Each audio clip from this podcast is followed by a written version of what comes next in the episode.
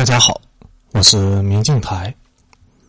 今天来说应该是最后一期了。毒，从哪开始呢？还是从我身边说起吧。从最近一次的经历说起。昨天刚把一个吸毒的骂出去。前年选择回老家长居，需要办事的时候，偶尔去趟北京。多年没有回来了，很多村里的人一时半会儿的记不清楚，想不起来。经常连忙。有一天，有个比我大不了几岁的家伙突然愣头愣脑的进院了，一见面就满脸堆笑，亲热的叫哥。我看这货有点脸熟，但硬是想不起来是谁叫什么，只好点头哼哈应付，问有什么事儿。结果这货第二句话就是跟我借钱，借十块钱。十块钱，我有点懵逼。这货肯定跟我一个村的，我小时候见过他，依稀记得他那张脸。但就是忘了名字，十块钱。虽然老家是农村，但现在很多农民也已经习惯了手机支付，家里也有现金的。但不排除某些人真的没有。也许这货碰上点什么事儿了呢？偏偏就需要点现金，对吧？十块钱也不多，恰好我也有，那就借吧。至于还不还，全看他自己。就是不还，乡里乡亲的，我也不会找他要。他前脚刚走，我妈后脚就跟着回来了。恰好看见他出去，立刻紧张的问我：“那货是不是来借钱的？你借他没有？”我心里一忽悠，这事儿可能没那么简单。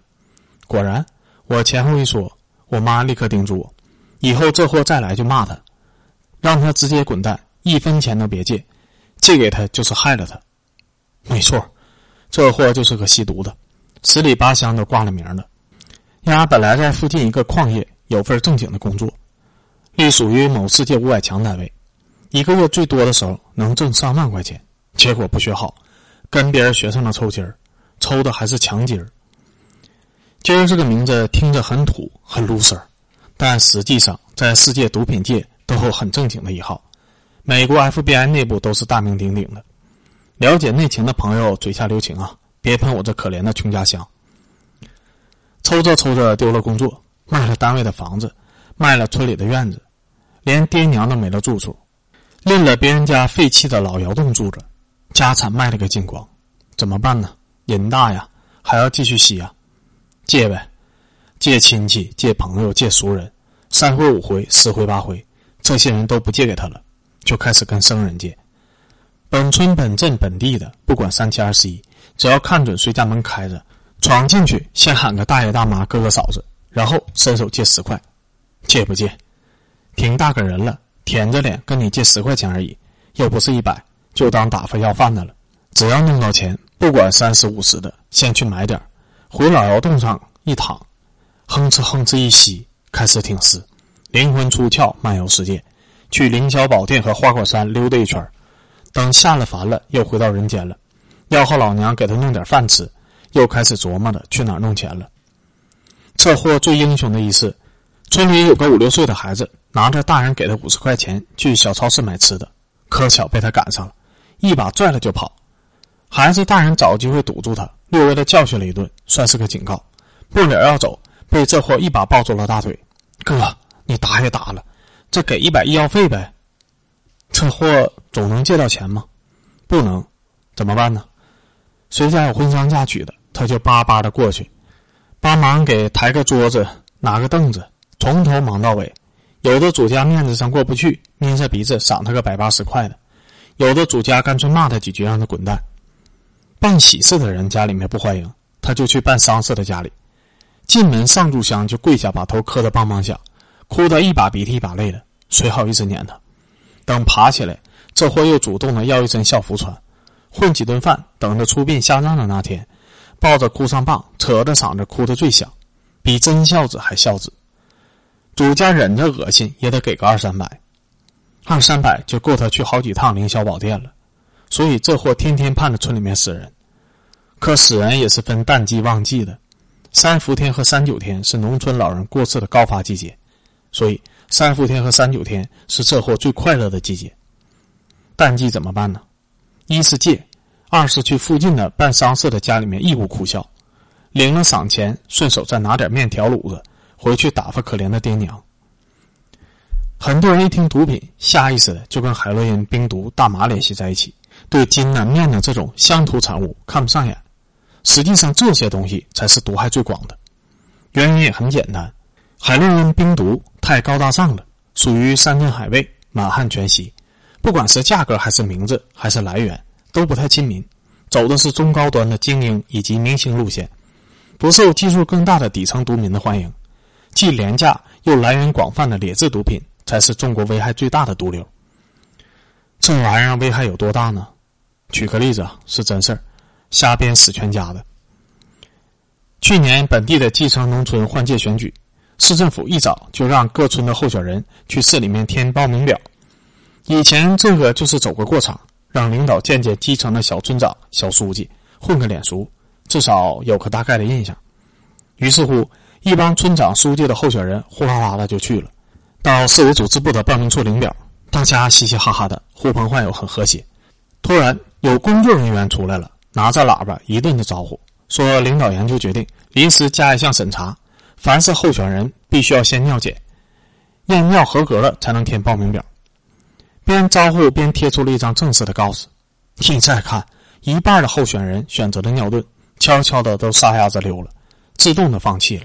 一半人呢，我听了都目瞪口呆，想笑又笑不出来。你是为市政府的妙招点赞呢，还是为基层的现状不寒而栗呢？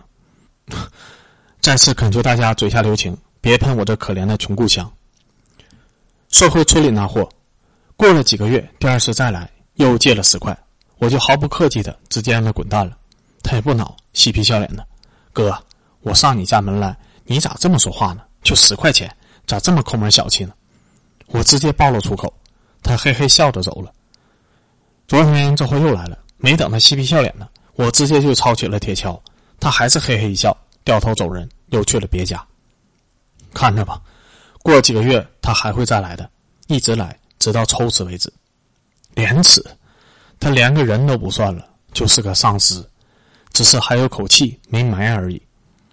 丧尸上门，啥也别说了，直接抄家伙干就行了。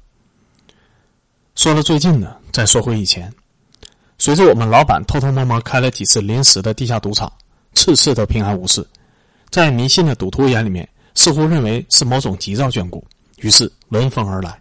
我们这鬼地方在北京的地下圈里面正式挂了一号，来的人越来越多，越来越杂，也越来越渣，吸毒的也多了起来。我们老板也吸，瘾不大，主要目的是压制他的伤口，起个麻醉止疼作用。我们老板也有意思，八几年被严打，扔到了大西北戈壁，吃了沙子，劳改了十几年，实在是生无可恋。每天用石头片在大腿上划一道，划破了就捏点土撒进去。第二天继续往深了划，再撒土，化脓流血也坚持划。三折腾两折腾，把自己的一条腿弄瘸了，自己也弄成了黄疸，得了个保外就医的资格，如愿回到了北京。回来是回来了，可得按时去辖区派出所报到，及时汇报动向。黄疸和腿都要治好了，就得乖乖再滚回大西北去。所以这货一直坚持不治疗。勾搭上医院联手糊弄，但是疼啊，疼起来打滚需要毒品止疼。吸毒的人多了，他也能近水楼台，这是刚需，所以睁一只眼闭一只眼。但毒这种东西的风险可比赌场大多了，他也不敢太放肆，最多允许两三个信得过的人在这儿混。其中一个巧了，是我老乡，都是一个省的，平时也挺照顾我的，动不动就使唤我出去跑个腿买个饮料、买个饭啥的。给五十块钱买五瓶饮料，剩下的都是我的跑腿费。他年龄比我大一点，我一直叫他哥，他也拿我当小兄弟看。他长得也特别帅气，混迹黄赌毒黑这圈的男人，颜值完全走两个极端，要么贼帅，要么贼丑。丑呢好理解，长得难看又矬，不符合我们这个道德洁癖国家的主流审美。打小就不受人待见，尽遭欺负。再有天赋，学校的书也读不好。长大了无处可去，那就瞎混呗，到这圈里面找碗饭吃。帅哥就不太好理解了，颜值帅等于生来就开挂，书读不好也能靠脸吃饭，随便找个小单位都能混进去，出去摆摆摊儿做买卖，大概也不会赔到脱裤子，何必跑到这种鬼地方厮混呢？后来就稍微明白点了，正是因为长得帅，去哪儿混得开，所以跑这滚地方能混得更开。别的不说，金钱美女触手可及，拦都拦不住，所以更爽啊！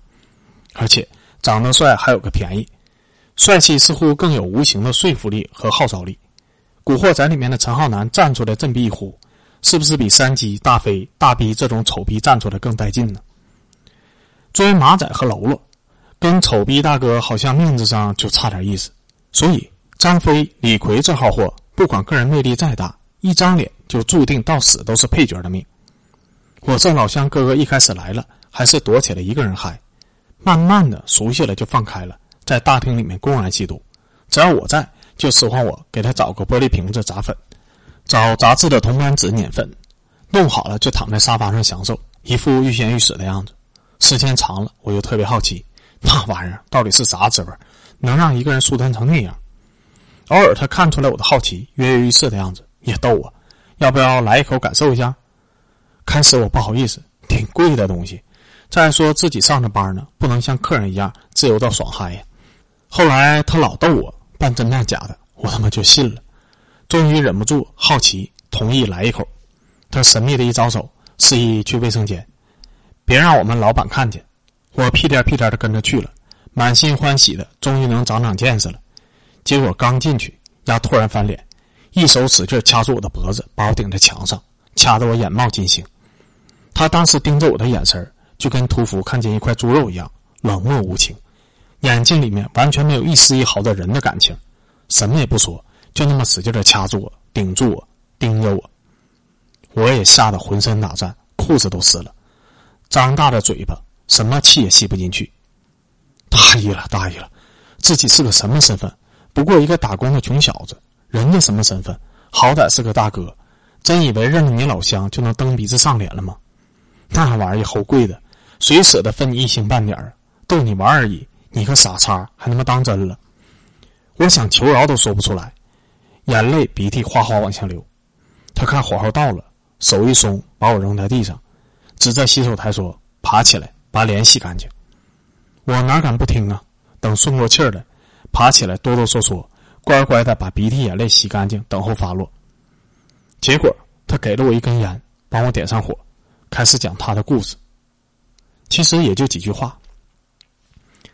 他家里有钱，父母资助他在北京开了个当时很少的国外的名牌的运动鞋专卖店，说日进斗金都不过分。有钱又帅，狐朋狗友一大堆，就是因为我这样的耳闻目染，好奇好奇再好奇，都不用朋友劝他，自己就上赶着想尝试一下，开开眼，长长见识。结果一试就进了地狱，店黄了，兑给了别人。在北京买的房子也卖了，全换了毒品。父母亲戚跟他断绝了关系，他现在就是活一天算一天。哪天走在街上突然死了，死了就死了，跟个垃圾一样。别看穿的好，很富贵的样子，其实兜里全是窟窿，四处漏风。混到如今人不人鬼不鬼的地步，根源就是当初出于好奇的那一口。末了又跟我说：“你一个农村出来的穷孩子。”来北京打工是要挣钱回去的，沾上这个离死就不远了。哥哥，我是为了你好，我就劝你这一次。以后我吸的时候，你再往前凑，再流哈喇子，或者我听说你沾了这东西，我一定活活掐死你，替你的父母出害。最后，他自己又轻轻叹了口气：“我他妈早就活够够的了。”这句话让我汗毛都炸了。总之，这次卫生间的惊魂可把我吓得不轻，从此就灭了那股好奇。现在想起来，我真的很感激这位老乡哥哥，要不是他，我可能早就死在北京某个下水道里了。这事情没影响我们的关系，至少没影响他。来了该招呼我还是招呼，想买东西还是找我去跑腿我是打死也不往他跟前凑了。这哥哥也是走的吸毒人的必经之路。开始是吸，吸着吸着破产了，然后就开始贩，以贩养吸来维持。我在门口站岗的时候，经常见他跑下来，隔着门缝跟外面的人交易。那人塞进来钱，他递一个小纸包或者一个黑的塑料袋过去，彼此都不见面。这哥哥有一天在外面就被抓了，那时候还没有戒毒所，刑法可能还没修改，犯五十克就要枪毙。直接判了八年去蹲了大狱。他吸的是海洛因，小二十年过去了，大概已经死了吧。除了他，我还遇到另外一个老乡，那孙子是卖摇头丸的。那会儿的北京，迪厅很火，他就是混迹这种地方，也不知道怎么就流窜到我们这儿了。一来二去也就熟了。有一天，他把我拉到角落里面，神神秘秘的拿出一包花花绿绿的摇头丸，说他手头紧，想把这包卖给我，一粒三块钱，而外面迪厅的行价是六块钱，等于我一倒手就能纯赚三块。他着急用钱，求我帮忙。我那会儿太渴望钱了，太想脱离这个地方了，想多攒点钱去学当时很火的平面设计，让自己有个一技之长，找个光明正大的工作。那一包是两千粒，总共是六千块，而我攒的工资正好是六千块，只要我买下来，一反手卖出去就能纯赚六千块，资金翻倍呀！有万八块钱的在手，有底气离开这个鬼地方了。关键是那会儿我正好谈了女朋友。他就在强烈反对我继续待在那里，一直催我尽快离开，不然他晚上睡觉都不踏实，总担心我哪天被派出所抓走了，要么扔到昌平筛沙子遣送回家，要么送去蹲半年。真的是财迷心窍啊，猫挠似的，挠得我心里面直痒痒，翻来覆去的睡不着。实在是拿不定主意，我就去找跟我关系不错的厨师富哥，让他帮我合计合计。结果富哥看我的眼神跟看傻叉一样。咱们这是洗浴桑拿，不是迪厅。你买两千颗摇头丸，打算卖给谁去啊？来洗澡的客人，找小姐的客人，还是来玩牌的客人呢？我挣扎着犟嘴说：“可以溜出去去迪厅卖呀。第一，咱下午两点上班，凌晨两点下班，作息时间跟迪厅一样，你他妈怎么溜出去？第二，迪厅里面光你一个卖的吗？那都是有地盘的，你个傻叉进去抢买卖，不被人打死才怪。”道理都对呀，可我当时迷了心窍，反手纯赚六千块呀，金光闪闪的六千块呀，有了它，我就能脱离苦海了。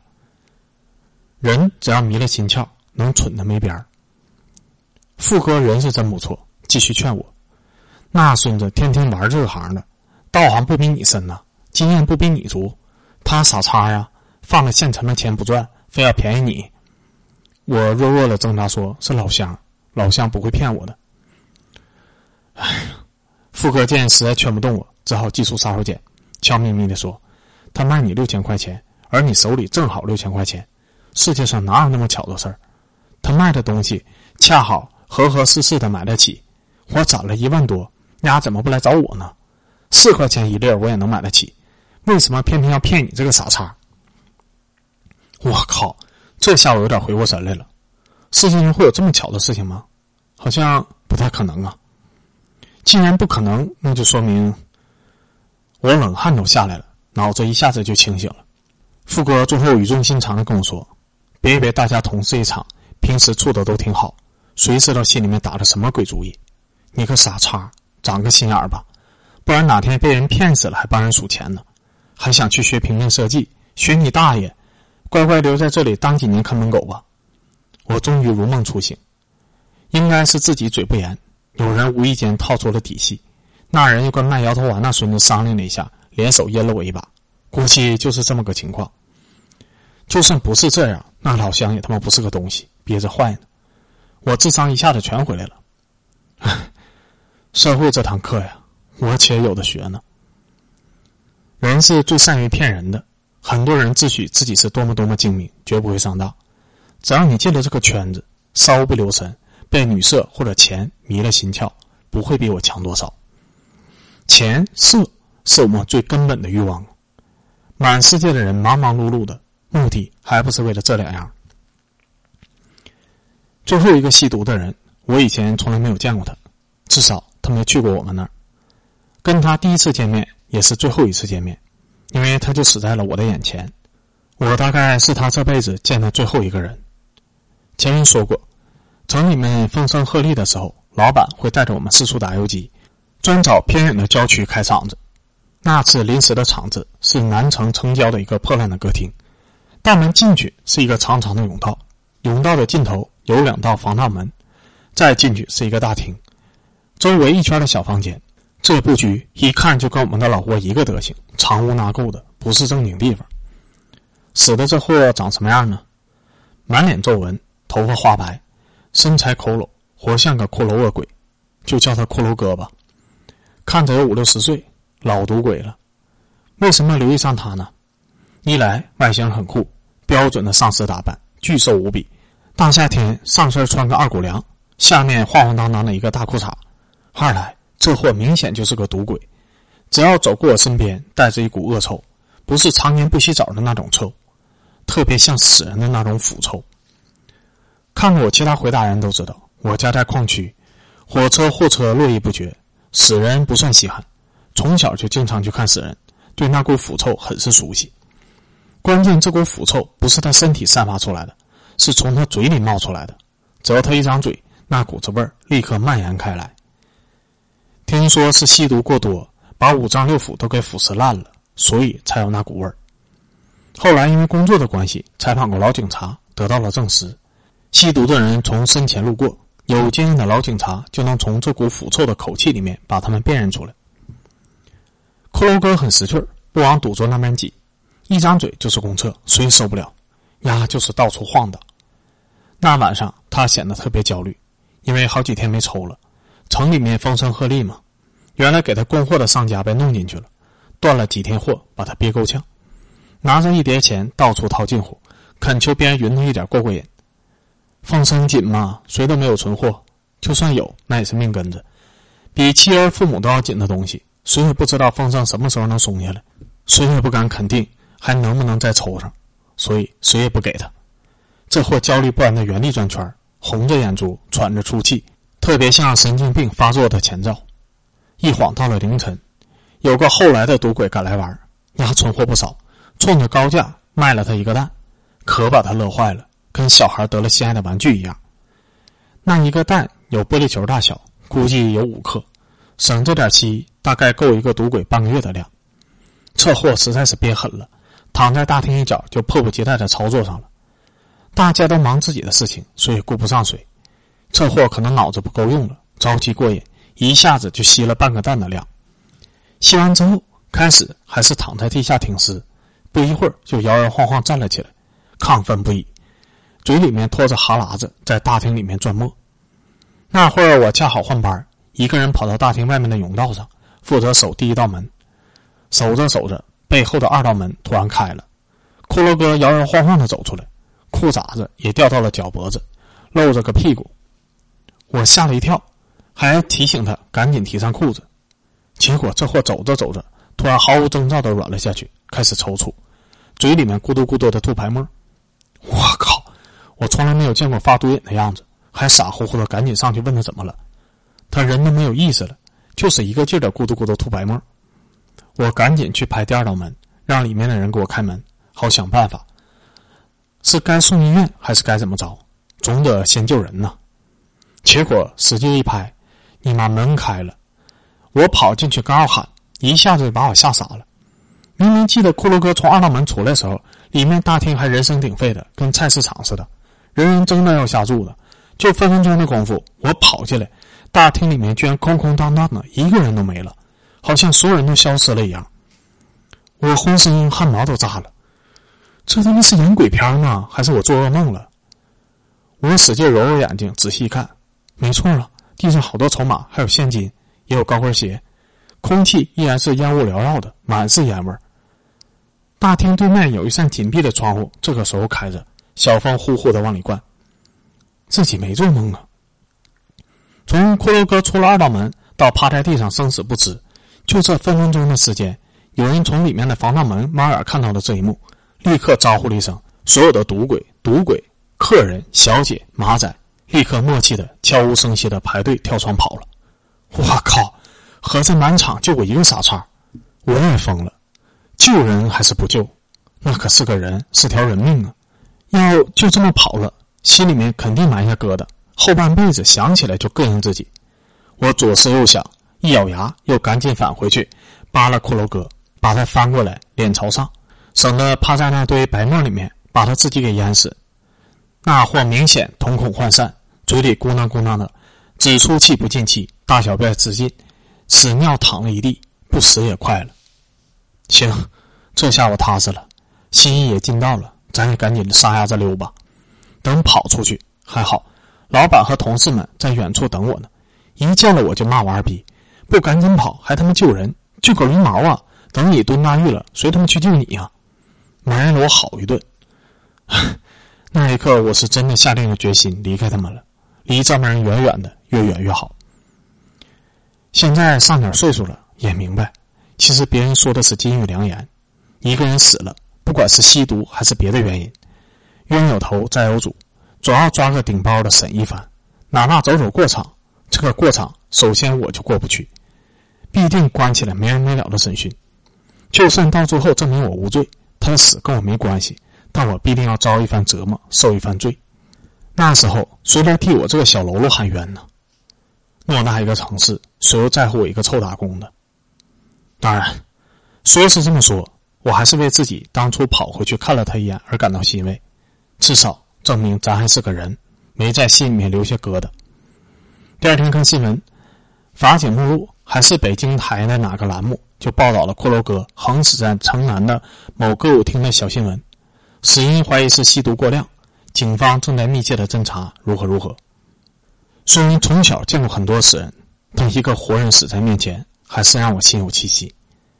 同事们也纷纷感慨：“这货才活了二十来岁就死了。”什么？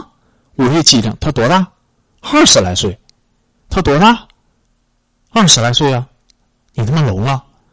我一下子就懵了，满脸皱纹，头发花白，身材佝偻，活像个骷髅恶鬼。明明看着五六十岁才对，怎么才二十来岁？你们演鬼片的特型演员吗？问了一圈，又问了副哥，才证实了。骷髅哥真的只有二十八岁。这货家里巨有钱，据说北京城里面开着两个珠宝店。他爸和大伯家里面只有他一个男孩，其他的都是女孩。两亩地里面一根苗，宠他上天。十六岁开始吸毒，二十八岁死，十二年的毒龄，把一个年轻人活活吸成了满脸皱纹、头发花白、身材佝偻、张嘴就是一股腐臭的骷髅恶鬼。这事儿彻彻底底的让我警醒了。这地方非久留之地，走必须要走，越快越好。再待下去，天知道我会变成什么样。咱既不是超人，也不是神仙，就是一个普通的农村娃，意志力真的难以抵挡无处不在的诱惑和勾引、阴谋与骗局，说不定一个疏忽就栽了跟头。家里要是趁钱，像骷髅哥一样，估计还能多活两年。但我们家没钱，穷的要死，那就没办法活了，最多个一年半载的。跟老乡哥哥一样，行尸走肉，孤家寡人，走哪儿算哪儿，死哪儿埋哪儿，像个垃圾一样，无声无息的死在某个角落里。中国每年失踪人口五六十万，其中相当一部分是自愿失踪的赌鬼，跑到了东南亚某些大城市的郊区贫民区，那边的毒品更加的廉价，去路边的小卖部买瓶水的功夫，捎带着就能买一包，那是明码标价的日用品。曾经有个记者专门去实地考察，回来写了一篇报道，看得触目惊心。名字懒得查了，可能是南方或者是三联写的。个人忠告吧：毒品和高利贷，永远、永远、永远的不要沾边打完人收工，剧终完事儿。感谢阅读。手机时代能把这么老长的东西看完整，你们也都是狠人呐！希望能听进去我的忠告。干干净净活着比什么都要强。很多人建议我写成小说，有点道理，但小说利益最大化的路子是影视化，这种题材过审是很难的，无比的难。我先构思构思角度吧。一，强迫卖淫吗？黄肯定是个产业，对吧？遵循的是商业规律，没错吧？一个工厂强迫工人工作，带来什么后果呢？残次率高。浪费原材料，积极性不高，招人困难，靠骗和打骂是很难的，整体的效率下降，容易引发工人反弹，有引来警方打击的高风险。老板们是要钱的，不是人命和牢饭，所以黑砖窑也只敢挑残障人士下手，好糊弄，风险低呀。黑砖窑的数量跟正常的砖窑的规模比有几个？比例是多少呢？有，但很少很少。再换一个角度，一个小姐被扫黄了，审讯的时候，警察问她为什么干这行呢？她怎么回答呀？因为我是潘金莲，天生下贱，自甘堕落，就喜欢跟男人干这事儿，喜欢靠这个挣钱吗？她脑子里面一脑袋的葡萄糖啊！当然是装莲花啊！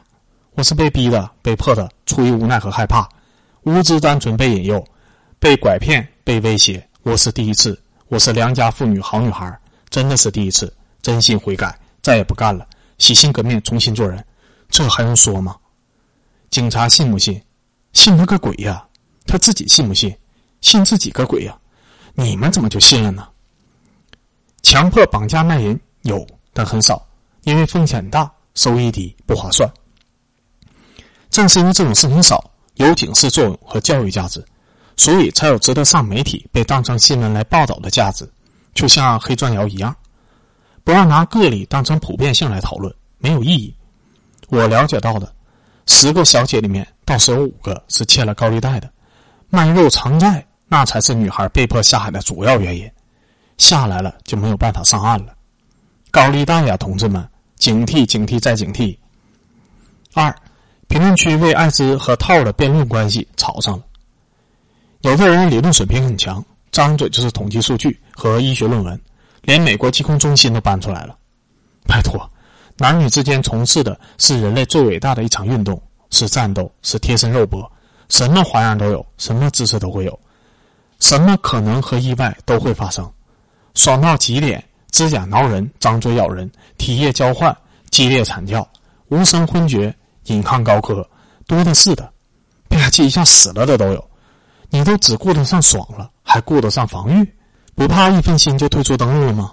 你知道哪条防线被敌人撕开了一条缝？